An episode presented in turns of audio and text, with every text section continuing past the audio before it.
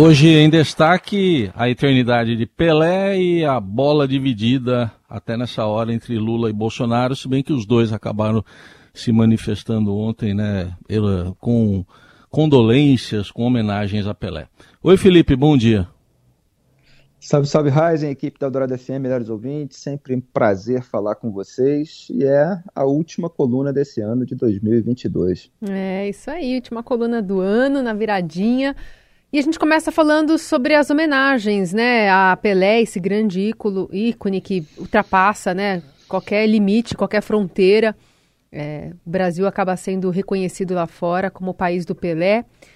E aqui dentro as desavenças continuam apesar disso. Pois é, Carol, isso que é curioso, esse contraste do qual vou tratar ainda na coluna. Mas primeiro, a grandeza do Pelé fica. Ele foi tão fora da curva em relação ao seu próprio tempo que ele vai ser sempre reverenciado como essa excepcionalidade que ele é, e isso é extraordinário. Foram vários filmes em homenagem a ele. Eu era moleque, tinha aquele filme Isto é Pelé. É, depois veio Pelé Eterno. Agora você tem esse filme disponível em streaming, é, Pelé é, que lembra, inclusive, aquela expressão cunhada pelo Nelson Rodrigues, grande escritor, dramaturgo brasileiro, depois da derrota do Brasil para o Uruguai no Maracanã na Copa do Mundo de 1950. Né? O Brasil é, passou a sofrer de complexo de vira-latas, foi a expressão utilizada pelo Nelson Rodrigues por acreditar ser inferior aos estrangeiros, né? como se os brasileiros, então, é, não acreditassem que pudessem ser melhores. E o Pelé, a partir de 1958, principalmente quando ganhou o primeiro título mundial aos 17 anos, mudou isso, né? Mostrou que é possível sim. É, ele, aos 21 anos, já tinha mais gols é, do que Messi, Mbappé, Cristiano Ronaldo somados. Né? E aí se pode alegar, ah, mas ele jogava ali é, Campeonato Paulista, os campeonatos nacionais do Brasil, não era uma liga das maiores estrelas do mundo reunidas, como hoje existe é, na Europa. Só que aos 21 anos, o Pelé já tinha comandado a seleção brasileira na vitória em duas Copas do Mundo. Quer dizer, vencendo as maiores estrelas, as maiores seleções. Ele nunca se nivelou por baixo. Isso eu acho extraordinário como lição individual para cada brasileiro, porque muito se fala da história do ídolo e a gente precisa extrair alguma coisa é, para que ele nos inspire também. Quer dizer, ele talvez não precisasse ser o Pelé, não precisasse ser tanto, não precisasse ser tão excepcional, é, tão nota 10 em todos os fundamentos, para usar uma expressão que é, o Filipão usou ontem em entrevista à CNN, porque ele controlava a bola, ele cabeceava, é, ele chutava de direita, de esquerda, é, matava no peito, lançava, passava, tudo com uma qualidade extraordinária, mas talvez não precisasse disso tudo para vencer campeonatos locais. Mas ele quis ir além, e indo além, ele, ele estava preparado para enfrentar os maiores craques é, da sua época e vencê-los, e tornar-se, portanto, o melhor jogador de futebol de todos os tempos, o rei do futebol, o atleta do século, é, como tantas vezes foi chamado ao longo de sua trajetória, com uma representatividade simbólica é, que ultrapassa até muitas vezes a capacidade é, dos brasileiros de conceber, porque no resto do mundo é uma reverência imensa, como a gente viu ontem nas redes sociais, é, com presidentes de outros países, ex-presidentes, é, os craques do momento, é, grandes artistas, é, estrelas que fazem parte também da nossa é, memória é, artística, de entretenimento. Sylvester Stallone, por exemplo, fez filme é, com o Pelé e aí fez postagem ontem é, em homenagem a ele também. Ele fez filme com os Trapalhões, ele foi citado pelo Chaves, o seriado mexicano, naquela cena dentro do cinema que o Chaves acho que não está gostando do filme, ele diz que preferia ter ido ver o filme do Pelé. É, ele é reverenciado por todas as partes e, e ele uniu o Brasil em diversos momentos, foi esse ídolo capaz é, de fazer isso, mesmo jogando no momento em que é, o futebol não estava tão desenvolvido assim. Claro que você tinha ali é, o impacto das novas tecnologias, a transmissão em preto e branco, depois a transmissão em cores, né? a gente vê as imagens em preto e branco de 58, em cores já de 70, e o Pelé é, ele acabou se aproveitando disso também é, para gerar todo, todo esse impacto. É, É, então, assim, é uma, é uma, figura que uniu o Brasil em diversos momentos, e o Brasil carece disso nesse momento. Né? É, talvez a última é, figura do esporte também, que foi capaz de fazer isso, foi o Ayrton Senna, que lamentavelmente teve essa morte precoce em 1994. Um ano antes, aliás, ele teve o único encontro com o Pelé, em 1993. Foram é, dois astros é, que é, deixaram os brasileiros sem referência. E, lamentavelmente, agora, é, muitos brasileiros acabam idolatrando político que entram nesse vácuo. E isso é muito triste. Então, talvez a morte do Pelé possa, é, de alguma forma, é, despertar é, essa união e, e, e esse exemplo, essa inspiração para que os brasileiros possam ser melhores e busquem lutar individualmente pela sua potencialidade máxima e assim empurrar os colegas, empurrar todo um time, empurrar um país para frente. Bom, Felipe Pelé, que num, num, amistoso do Santos, no antigo Zaire, hoje República Democrática do, do Congo, é democrática no nome, né? É, parou uma guerra até entre o governo e a guerrilha. O que que o Pelé, di, o que que o Pelé diz para nós hoje, nesse momento que a gente vê outro tipo de guerra aqui no Brasil? Pois é, é, a, olha só, a morte dele, primeiro falando é, especificamente sobre futebol, para depois entrar na política, ela ocorre logo depois da consagração do Lionel Messi, camisa 10 da seleção argentina, campeão do mundo. Né? Então, assim, tem uma, tem uma passagem de bastão aí. É, repito, o Pelé, ele não tinha assim a medicina esportiva avançada, a, a chuteira mais moderna, a bola era diferente, era tudo assim mais quadrado, né? Como a gente diz é, quando está se referindo à dificuldade dentro do futebol. É, o Messi dispôs de tudo isso, né? É, a preparação física evoluiu, medicina esportiva, a bola, a chuteira, é, tudo é melhor para propiciar esse jogo mais rápido, esse drible mais curto.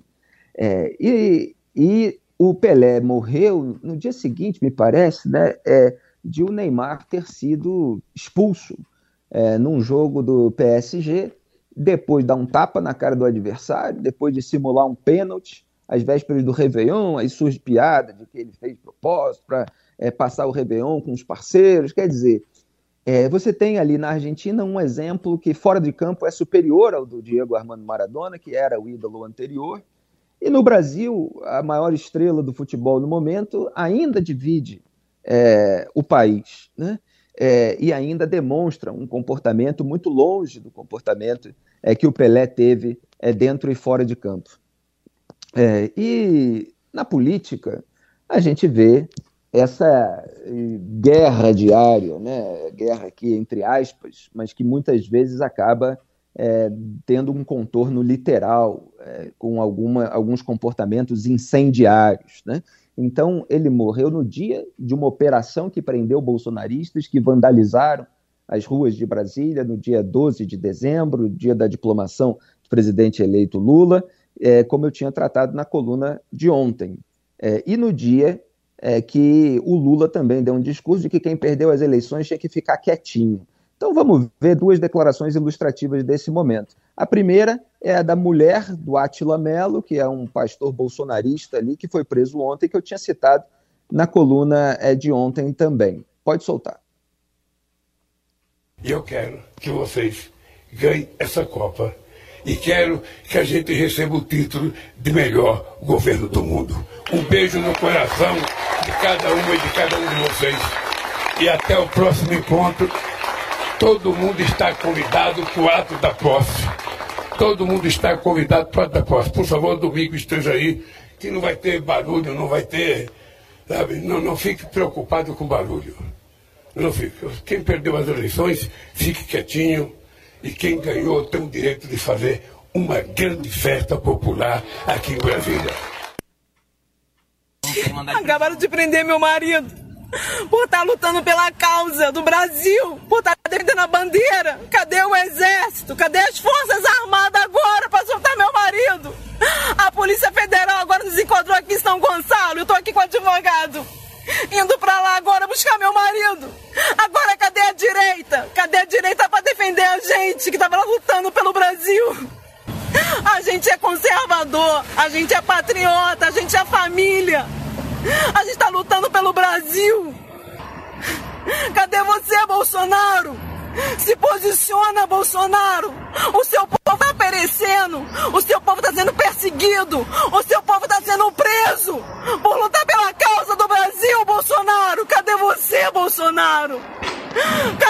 caneta?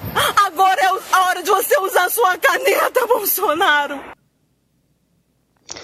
Muito bem, a gente inverteu a ordem aí, foi primeiro Lula, depois a mulher do Atila Mello, perguntando cadê você, Bolsonaro? Olha, é, eu nem tinha me dado conta né, de que do quanto a declaração do Lula ilustra aquilo que eu estava falando anteriormente, no começo, é, quando ele fala é, de que quer ganhar essa Copa, quer ser o melhor governo do mundo. Quer dizer, é justamente na ausência de ídolo, na ausência de uma seleção brasileira forte que, que una o país, que ele quer que o governo dele seja isso, represente isso.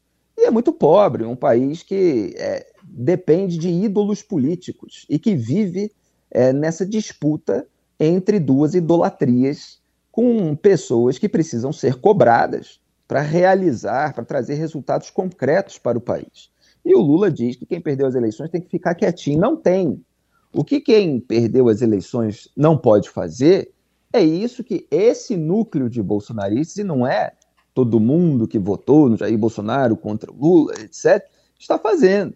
Quer queimar ônibus e carros, é, que é tentar explodir caminhão-bomba, é, que é esse tipo de atitude que a gente viu nas últimas semanas, como bloquear a estrada, pedir intervenção, golpe de Estado, sem falar nos casos de Roberto Jefferson e Carla Zambelli, né, de reação a tiro contra a polícia e de perseguição armada a um ativista que ofendeu.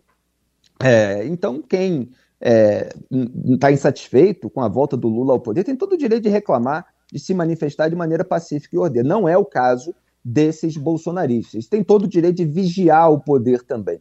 Agora, essa mulher do bolsonarista presa esperava que Jair Bolsonaro fosse evitar a prisão dele? Quantas vezes eu falei aqui na coluna ao longo dos últimos meses, antes, que na hora do vamos ver, Bolsonaro é, ele, ele não dá bola para quem, em nome dele, é, ou agindo de acordo com a propaganda que ele faz, com a pose de injustiçado que ele faz, tem algum tipo de responsabilização é, penal. É, ele está indo embora. A, a, resposta à pergunta dessa mulher é: o Bolsonaro está indo para os Estados Unidos curtir um vidão de luxo durante meses, ao, ao que tudo indica.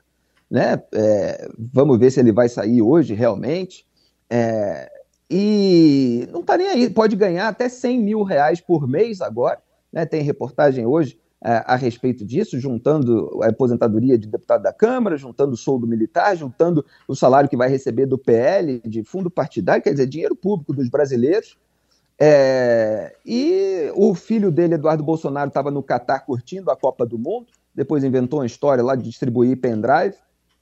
Então, é, quem está aí fanatizado, idolatrando político e fazendo baderna, é, pode acabar sofrendo as consequências e o político não está nem aí, vai curtir o maior vidão. É, então, assim, é muito contrastante a vida e a obra do Pelé com esse Brasil desunido que idolatra político no vácuo de lideranças de maior respeito. Esta última reflexão do ano importante também, trazida pelo Felipe Moura Brasil. A coluna de hoje daqui a pouquinho estará no radioeldorado.com.br e também nas plataformas digitais de áudio. Felipe, obrigado por 2022. Até 2023. Obrigado a vocês sempre. Eu adoro Eldorado FM, toda essa equipe, Raizen, Carol, é, Laís, Moacir, meu queridíssimo Emanuel, que está aí trabalhando desde cedo. Muito obrigado pela parceria e estamos juntos em 2023. Grande abraço a todos os melhores ouvintes, boas festas e boas entradas. Boas tchau. festas. Tchau, tchau.